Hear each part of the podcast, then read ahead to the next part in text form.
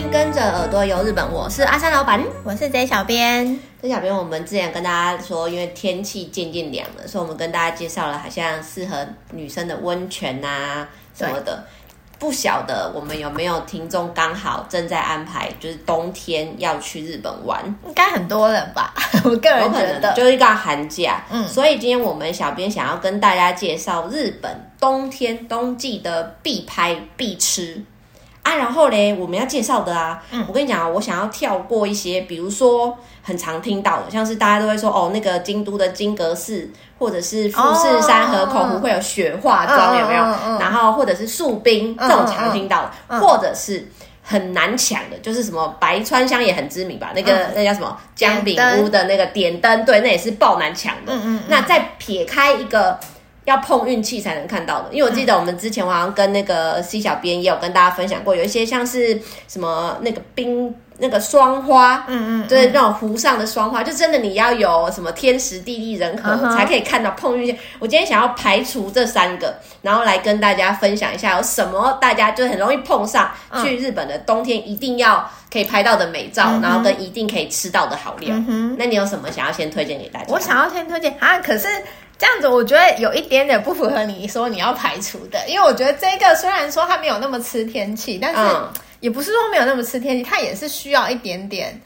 运气吗？对，没有，但没有那么难。我觉得，我觉得还好，这个还好。真的吗？嗯，我我第一个想要跟大家分享的是，因为我我今天要分享刚好是我自己很想去，然后我没有看过的，嗯哼，对，就是还没有体验过的，嗯，就是大家应该很常看到，就是冬天的时候，很多比如说旅行社的广告或者是一些什么新闻媒体应该都有报道过这个，就是在长野的地方有一个猴子，可以看到猴子泡温泉的这个。哦，我跟你讲，因为我前两天刚好跟韩馆的人工作，我觉得函馆也有一个，可是。我今天没有特别拿出来推荐的时候，是因为我觉得韩馆那个让我觉得小弱哦的原因，是因为它是在一个我不知道，因为我不知道长野的那个，然后韩馆那是在一个热带植物园里面，然后只是旁边就是很像入口处有一捆，你知道那个。熊类似熊牧场那种有没有？嗯嗯、就是你要往下面看，那个熊都在下面的那种。嗯、它就是下面有一个水池，嗯、然后我们是从高处往下看，然后下面就是会有温泉，温泉。嗯、因为韩馆也有温泉，什么汤之川温泉，嗯、所以那个猴子可能就觉得冷，它就会进去泡温泉之类。然后我就觉得那个有点不是。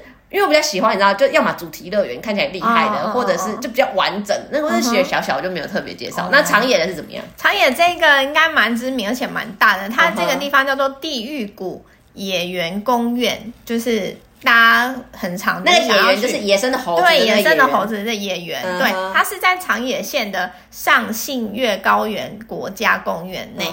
对，这个一听起来就是很厉害，听起来好像从比如说。因为毕竟在长野，好像从东京去不会很远。对，大嗯，从东京去大概一个多小时吧。嗯、对，然后但是你你到那个长野车站之后，还要再转搭巴士，可能大概需要三到四十分钟左右才可以到那个猴子、哦、对看猴子泡温泉的地方。嗯、然后这个地方啊，它在冬天啊，就是因为它的位置的关系，就是山头跟溪间，所以都可以看到很漂亮的白色的雪景。哦、然后除此之外，这边呢、啊，因为猴为什么会声名大噪？原因就是因为可以看到猴子在泡温泉。这里的猴子虽然它是说是野，嗯、所以听它那个名字，它是一个猴子的园区吗？应该说它是一个自然公园。嗯哼，它是一个非常罕见可以观察野生猕猴的自然公园。啊、对，但是啊，又很神奇的是，因为它是说，虽然这个环境是在那个山中，嗯、可是有一呃。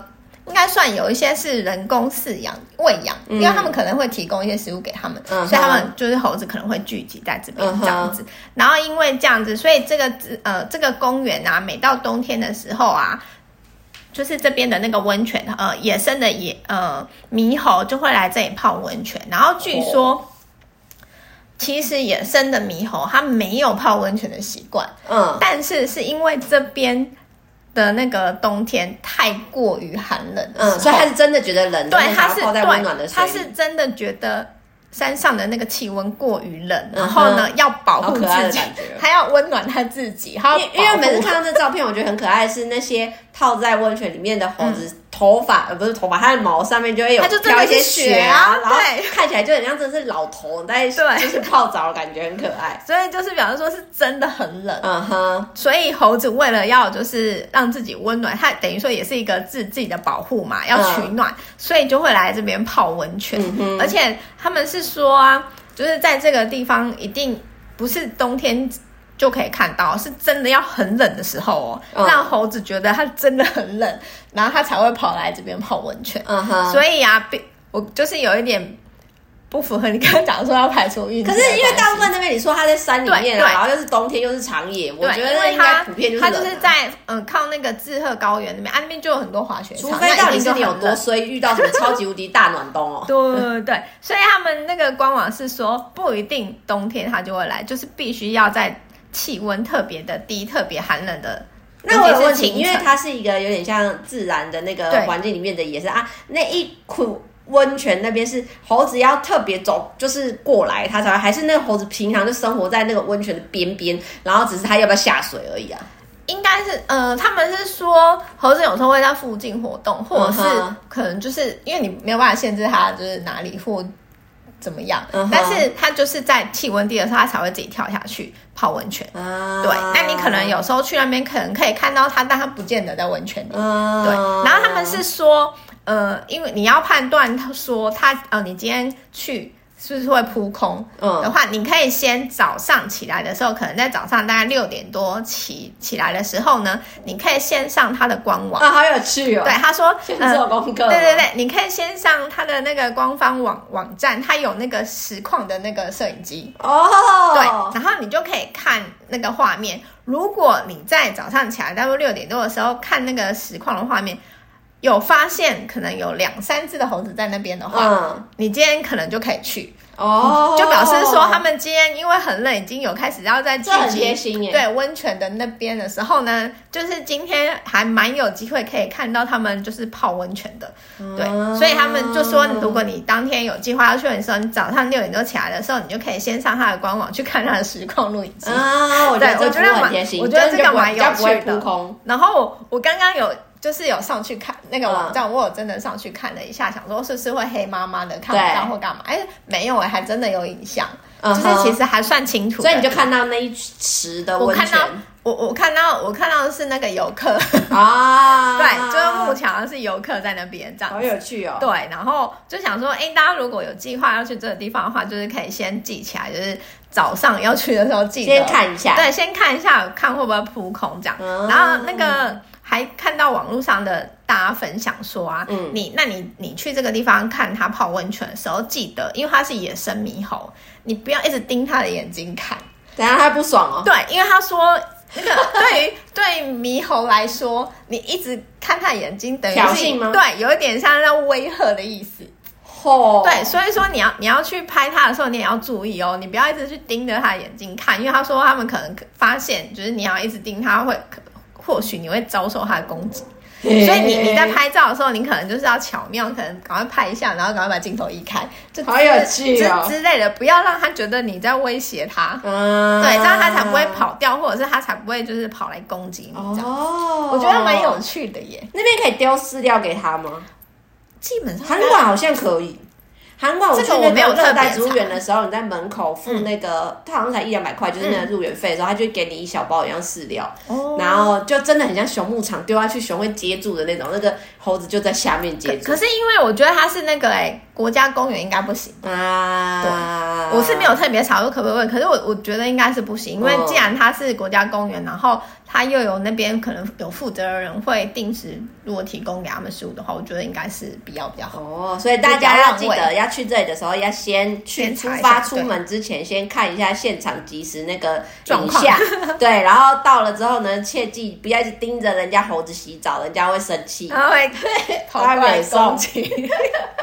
我个人蛮喜欢，就是我觉得应该很可爱，如果看到的话，嗯，因为照片看起来很很好笑，而且他们感觉不像是大家印象中会。攻击人的，我就觉得都是一堆老头的那个感觉，然后就是因为太冷，然后跑来这里取暖的感觉。嗯、啊，我今天呢、啊，为了要就是跟大家分享这一集，嗯、我大概看了超过十个以上日本的冬天什么绝景排行榜，然后我就精选了几个我想要跟大家分享的。嗯、我先从南讲到北好了。嗯，第一个我想要跟大家分享的是日本三景之一的京都那个天桥立。嗯嗯，这个我们应该之前有跟大家类似有介绍过。有。然后啊，它是一个就是全长三点六公里的狭长的一个沙洲。嗯、那它这个沙洲啊，长长这样，它宽的地方哦，从二十公尺到一百七十公尺不等。你知道二十公尺其实很窄耶。对，就是一个沙沙沙沙洲什么沙洲的那个宽只有二十公尺的时候，其实你真的是站在它的中间，你左右两边一看，距离你旁边就真的是两就两片海在你的旁边。然后呢，这个沙洲上面有将近七千棵的松树。嗯，你可以徒步走大概五十分钟，或是骑单车二十分钟。嗯，你的一边是阿苏海，一边是公津湾。那我记得我有。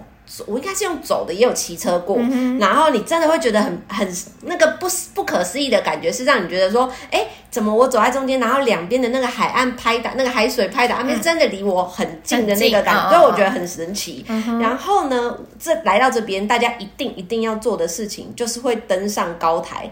从那个胯下倒看这个天桥立，对，一定要走走这个沙洲也很特别，但是一定要到高台去，从高的地方看这个天桥立。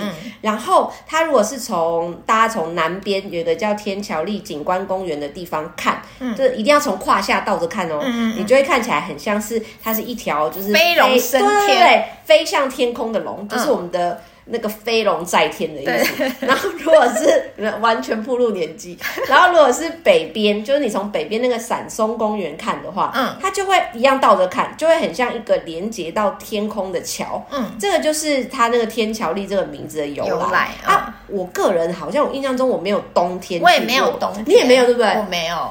我在想说，我们其实去过蛮多次，但是很可惜，怎么刚好都没有遇到冬天去。嗯，然后我只有看过冬天的照片。我也是。你知道冬天的照片，我觉得让我非常吸引，我觉得很美，是因为它就是整条那个我刚刚说的那个沙洲啊，它是一条银白色的。天桥立，对，然后两边再配上，虽然是海水蓝色的，嗯、可是冬天它就会有一种那种蓝白蓝白的那种。日本是说很像水墨画，嗯嗯把它比喻为水墨画。然后建议大家如果是一月到二月之间去看的话，可以看到这个很特别的自然景观。嗯、对，啊，来到这里要特别推荐大家一定要安排去住在那个丹后地区。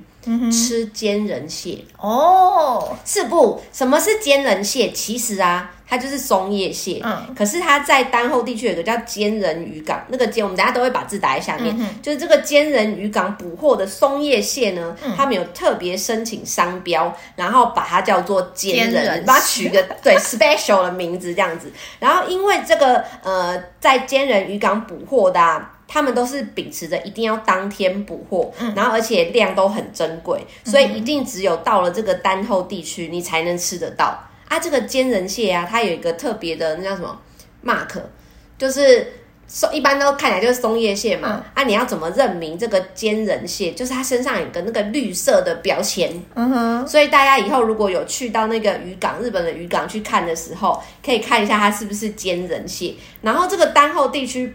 即使你去住一般的，很像那种民宿，嗯，是当然温泉旅馆那种，一定都可以吃到这个煎仁蟹料理。嗯，我觉得螃蟹料理日本厉害的就是在于它可以让你生吃，可以让你涮涮锅，对，可以让你烧烤，对，然后还可以让你炸炊，然后还可以再把那个那叫什么，他们叫卡尼米索，就是那个虾蟹膏，嗯，就是也是可以用烤的，然后或者是生吃就。哦，很好吃，口水要喷出来了，光想都很想。对，就是我觉得冬天去到这个看日本山景的千桥立，然后再去吃那个坚仁蟹，是一个很完美的行程安排。嗯、对，不要大家都常常只停留在那个京都市区，对，然后都看，比如说我刚刚说什么金阁寺啊，或是真的是人挤人呢。对，然后你就是去到这些地方的话，不用人挤人，然后又有很特别的日本旅游的经验。嗯，嗯，嗯，还有一个。也在关西，据说是这几年很夯的一个景点。哪里？它在那个有琵琶湖的滋贺县啊，对，然后那个滋贺县里面有个叫高岛市的地方，它里面有一个中文，他们翻作水山林荫大道。哦，然后这个林荫大道啊，它就是一个长长的大概二点四公里的，他们叫县道，就是我们的省道啊。嗯嗯嗯，然后这个省道上面种了一整排。五百棵的叫水杉树。嗯哼，那我这样，大家对那个树其实没什么概念，没有关系。它其实夏天你看起来的时候，就很像整排那种高耸的圣诞树。嗯哼，你知道？秋天的时候，大家是不是都前阵子很流行？不管是拍那个什么北海道的银杏，对对，银杏，或者是那个我们也跟大家介绍过福岛的那个无期运动公园的那种银杏大道这种，对，它就很像是这种，它是省道上面的那个长长的，也是高高的树啊。它夏天的时候，你是可以看到很像高耸，像圣诞树绿绿的这样。嗯，接下来反正已经今年今天我们这集上来就要十一月了，就是十一月底到十二月初的时候。你就可以看到它比较像红叶的感觉，嗯，它是会变成像红砖瓦色，它不是鲜红色，它比较有点偏咖啡色的景象，也很浪漫。嗯、啊，我最想要看的就是冬天，冬天呢、啊，它整个树已经只剩下树枝，嗯，就是你不要以为它只是枯枝，好像看起来会丑丑的，它全部就是会盖上一片那个白雪茫茫盖在那个整排树上面，嗯、然后因为它那个省道的附近就是田，就是没有什么建筑，嗯。所以你在那边随便拍照就都很漂亮，没有人打扰。嘿啊，然后就是那个感觉，不知道为什么看照片，我都会觉得很像在那边要拍 MV，就是唱歌在那边旋转的那种感觉。就是日本是把它描述说，就是冬季恋歌那种浪漫故事场景的啦。然后这里呢，就被那个日本的读卖新闻有把它评选做新日本街景呃街道数百景哦。对，我觉得这个很就是蛮吸引我，应该很秘境哎。我觉得对，下次可以去，因为它好像真的是这几年在那个日本就是也蛮好。因为你你刚刚讲的这个名字，我还真的没听过。水山林荫大道。对对，我觉得应该。很不错哎、欸，我觉得这个很超适合去拍照，但是他们就是会一直提醒大家，因为如果假设我们去这边，呃，是自驾啊，或者是呃，反正你车不要乱停啊，不要影响到其他人的交通，嗯。嗯，因为它就是一般车子有在通行的那个马路，不像不像那个无期运动公园，它是公园里面的大道的那种，对对对，或者是北海道那个银杏大道，那大学里面也是一般人走的，可是这个是车子会行经的，所以大家可能要比较对对对对对对。还有一个我要推荐给大家，哪里？我自己也没去过，我不知道你们去过哎。哪一个？我们要走到北部了，讲到冬天一定会讲到东北的。对，青森的石河田湖。哦，我有哎，你有去过吗？有啊。那你有去过那个？我要说的是石河田湖冬物语，就是每年冬。哎，这怎么那么好啊？它就是跟。秋田其实就在它跟秋田的那个界限上，对，它有一点很跨。哼，对我有去过，所以你有去参加过冬物语的活动？有有有。那你去看的是是什么？我去看的是有点像祭典啊，哼，然后跟逛它里面的。人家市集那样，对对对对对。哦，因为啊，我我会这样问你，就是因为那个石河田湖冬物，我是完全没去过。嗯、它就是在青森县冬天会为期一段时间，嗯、然后会有一系列的活动。对。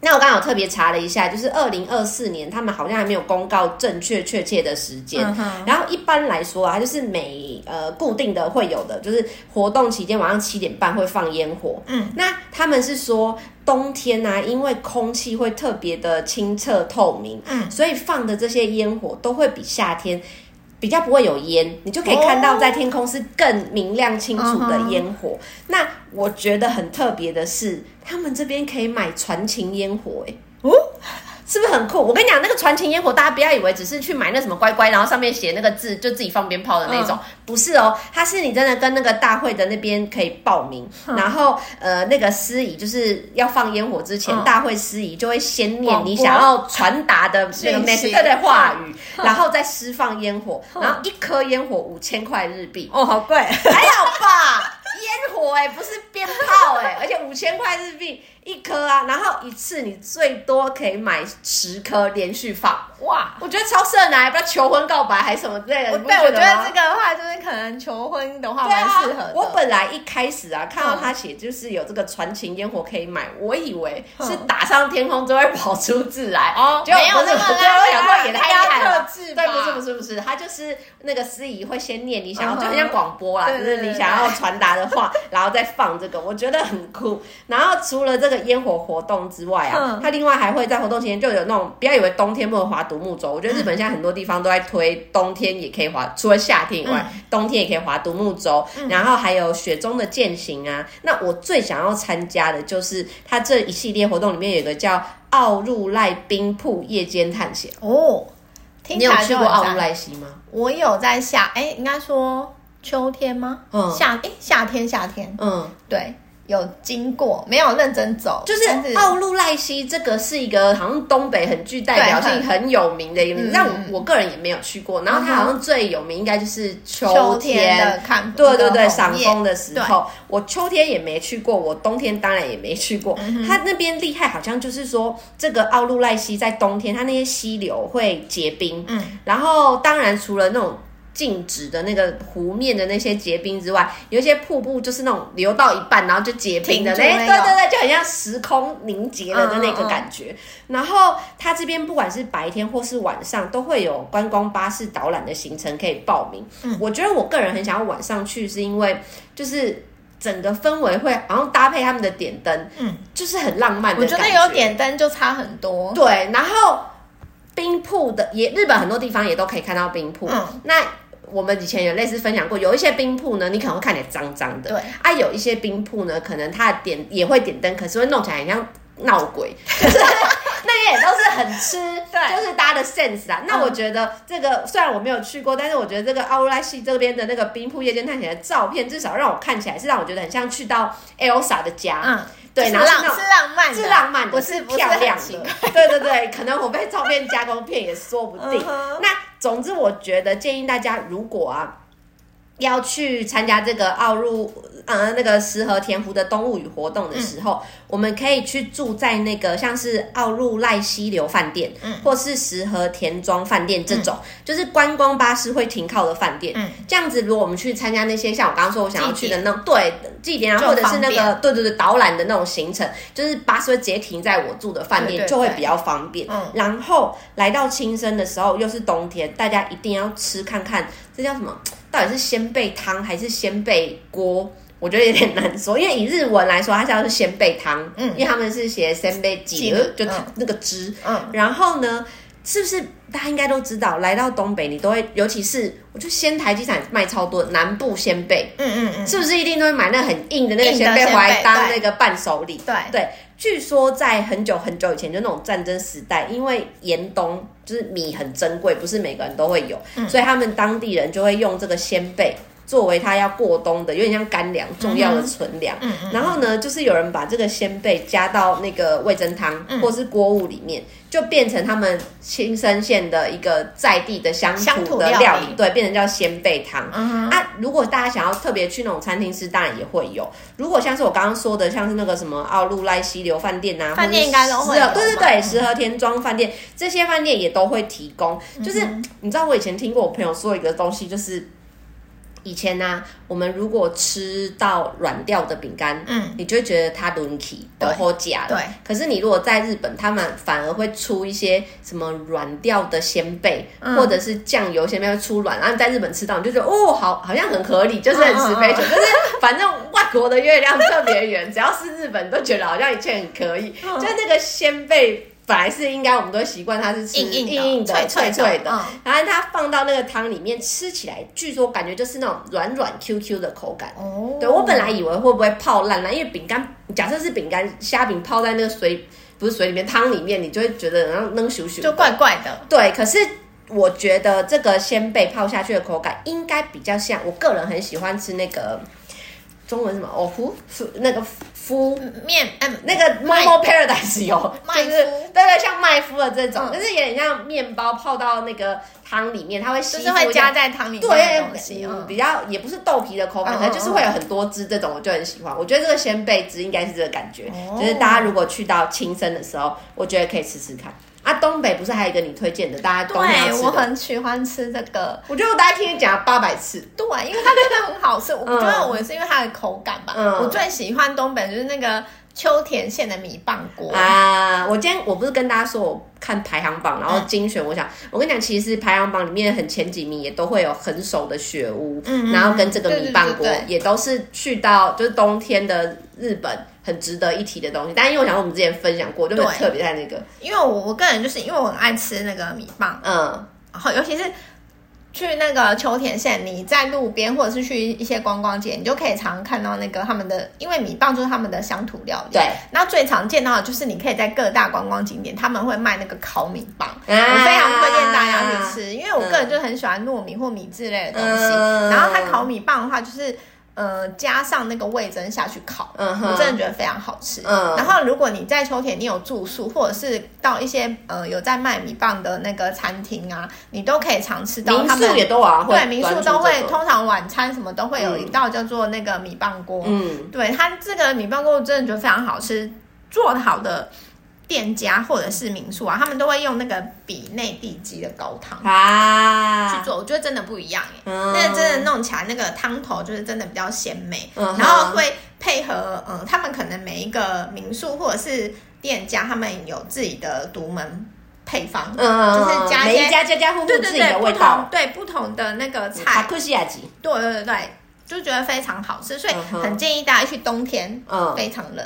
嗯，所以很建议大家，就是我去东北，尤其去秋田县的地方，一定要吃这个米棒锅。我觉得去吃啊，如果觉得不过瘾的，啊，带回家可以买回来，真的，因为他们有卖那个料理包的。对对对对，因为我去那边，我是比较少买米棒，因为我觉得一方面很重，然后跟就是我没有太像像 J 小编那么偏好它，但我个人很爱。稻庭乌龙面，所以我就会买那个，也是就是那种料理包，对，面条回来，然后就比如说，因为我们最近很可能爱露营，带那个出去吃，小朋友都超喜欢的。我觉得那个很很不错。现在我觉得对于那个料理包啊，跟以前的观念不太一样。他们其实现在很多料理包做的非常好吃。嗯哼，就是有有时候我们可能在有以前呢，我个人对那料理包印象是到当地吃他们那边的东西很好吃，可是可能买料理包回来煮的时候就没有。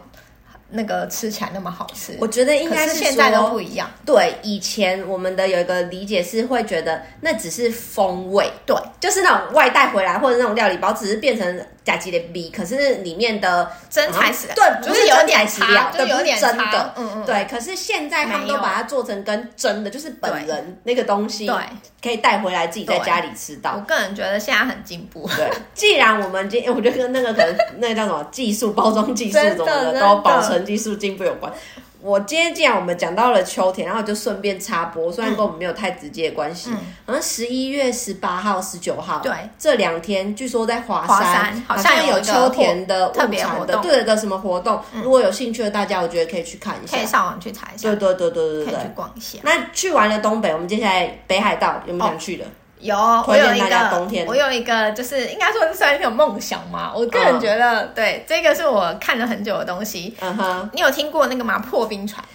有，我其实今天本来也想要跟大家分享这，但我怕我讲太多讲太长，就没想到你你有要跟大家分享。因为这是我很想去的，个人也没去过。我们好像只有对于只有西小编之前有稍微跟大家分享，他有去过，可是他也是有点。就是巩固遇到偏暖的冬天，哦、所以没有很漂亮的冰。因为我个人对破冰船的印象就是应该要远到欧洲，什么北极圈、嗯、南极圈什么之类的，才有办法看到。啊、然后后来就发现，哎、欸，北海道其实也可以，可以对，也可以坐这个破冰船，就觉得哇，那敢有机会的话，很想要去看看。嗯、它这个呃，北海道，我先说它的破冰船啊，通常就跟我刚刚讲的像。通常大家在北极圈或南极圈的海面才可以看到那个流冰，嗯，可是因为每年是有流冰船跟破冰船两种啊，对，但是我们通常应该说我们还是看到其实是一样，应该说搭破冰船看流冰。哦，因为你要破冰而出这样的意思吗？对，我觉得应该在想说，为什么好像有写破冰船跟流冰船到底哪里不一样？应该说是破冰船，然后但是是你是看，对，你是看流冰，对，然后因为每年的一到三月啊，那个西伯利亚的流冰会就是一路随海流的南下，嗯，所以你在这个时候就可以在日本的东北的那个叫鄂霍次克海，嗯，对，就可以看到流冰。所以像是从俄罗斯那里来的吗？对对，就是从西伯利亚下来的，对，就往往往南边这样流，所以会流到北海道这边。然后他们说最多可以看到流冰的时间大概是二月。一到三月可以，当然最多啦。他们说最多应该是二月，运气，而且他们说运气好的话，你还可以看到流冰上面有一些海牛、海豹、海鸥，对，就是很可爱会出现这样子。然后在北海道这边有两个地方可以看到呃流冰，就是你可以从这两个地方搭破冰船看流冰。一个地方是王走，嗯嗯，一个地方叫做问别，一个密字旁在一个问，这个应该念问吧？中文不太好，应该是念问，没关系。对，问别这两个港口，他们都有提供那个。做呃观光的那个破冰船看溜冰的。一个王走是比较近？其实我觉得两边反正都是靠，应该说你只要到那个港口，嗯哼，对，好像都蛮近的。嗯，然后一个是叫极光号，一个是这个好难念哦，它没有中文，它叫做嘎林沟。嗯，对，这个是那个问别的。我而且你你知道搭流这个破冰船多少钱吗？我我本来以为很贵呢，三五千块。对，其实他只要大概大人四千块左右就可以。哎，它搭一次多久啊？搭一次多久我没有猜，但是他好像、嗯、我觉得应该是可能一两个小时之类的，嗯、因为我看它上面并没有特别写时间，但是他有归类说，嗯、呃，搭那个破冰船的季节大概是。可能一月的中下旬开始，到三月底左右，嗯，这个期间你可以到这两个地方来搭那个破冰船，然后打，我觉得哎，大人四千很可以耶，我一直我原本以为可能要上万。我我个人上万应该要有得吃有得干嘛了吧？Oh, 就是有活动在上面。当然，因为我个人觉得破冰船感觉好像是一个很高级的体验啊。然后我一直以为可能大一次要破万。你是把它想成就是去南极还是 什么的那一种行程，就很贵。看什么欧罗拉还是看什么之类的，啊、很贵。因为这个。破冰船给我的那个概念就是，它是在呃，就北极圈、南极圈，还是反正很远、很遥远，要去到很远的地方才可以看到。然后没想到在北海北海道这边就可以看，所以我就是想说，哎，那我是不是下次就是冬天的时候要真的好好计划一下？如果真的有空档，感觉好像因为二月可以冲一下，感觉要穿很多。对他们说，因为它这个地方纬度比较高，然后平均温度都在摄氏负十度或是更冷。所以，所以你如果真的要去搭这个破冰船，你真的呃保暖衣物、防寒衣物真的要做好哦。而且他们是说啦，你如果真的那个防寒衣什么的都穿的很好的话，你就可以站在破冰船的甲板上啊。然后那时候听那个什么，享受那个乘风破浪的。那个西西小编就说，就是你甚至是可以听到那嘎啦嘎啦的打的那冰的那个声音呢。我真的很想说，哎、欸，那我们二月份看看有没有时间，不错，搞不好可以冲一下。二月感觉很适合来去一下。对，而且感觉它这个地这两，因为有两个地方可以搭，好像就是不会到那种说你没办法搭到的那种感觉，嗯、不是那种很限量的活动。可是这种啊，不知道，可是很吃天气啊。我是说，不知道这种有没有那个，因为假设说我们。又想要有自由行的那个自由的空间，嗯、然后可是你又想要去到这里，嗯、啊，可不可以？比如说我们是不知道 KKday 那种有没有？出这个，比如说从札幌接我去，或是哪里的这种，因为我觉得这样比较，这个应该会有，因为现在蛮多开车啊，对，现在蛮多那种嗯，像 KKday 啊，或什么 Klook 这些买当地旅游对当地旅游型的，我觉得应该会有，而且这个应该算蛮有名的，嗯，可能有机会。有兴趣的人可以查一下，我觉得应该可以。对啊，或者是嗯、呃，我们等一下也可以找看看啊。如果有类似这种，即使不是台湾的公司，日本当地的那种，应该就比如说像东京啊，就会有那种什么哈多巴斯做那种当地游行程的，所以日本应该也会有这种。啊、我知道他他这边有说，因为我刚查的时候，他有说到那个王走啊，嗯、你到那个王走车站的时候，就可以转巴士直接坐到码头，嗯哼，然后或者是刚刚说那个问别的地方。也是搭机，呃，搭飞机到那个二货刺客机场，也是转巴士就可以到码头。哦，我觉得王总应该相对好去一点点。我觉得王总应该会比较好，应该说对自由行人来的人来说会比较方便。还可以去我们之前有推荐过的那个监狱博物馆去看一下。欸、真的耶，我觉得那真的很推荐。我觉得蛮不错。哎、欸，其实这样。很多地方我们都没有去过。我也有啊，监狱博物馆我有去过哦。我还只是没有搭过那个破冰船，我蛮想要搭看看。我也蛮想搭，我们就是可以来组一团，然后 对，今天就是分享的这几个都是算是我个人觉得冬天我都还蛮想去看看。我也蛮想去，因为其实我们很常见到东北，但意外的东北很多就是没去过，没去过之外。就算去过了，你可能也还有其他季节没去过，就是你懂吗？就是大家一个地方，假设奥入濑溪好了，你不可能只去一次，你要去春夏秋冬都要自霸的那一种，就是因为他们真的会可以看到不一样不一样的景色。对，我觉得很特别。没错。嘿呀，以上就是我们今天的分享。如果有任何想要跟我们小编说的话，都可以到我们的 FB 日本旅游推广中心私讯给我们，或是到我们的官网 JTC 一七 GOJP.com 有我们各个平台像是 IG、Line、YouTube 的连接，欢迎大家持续追踪我们。今天的节就到这里喽拜拜。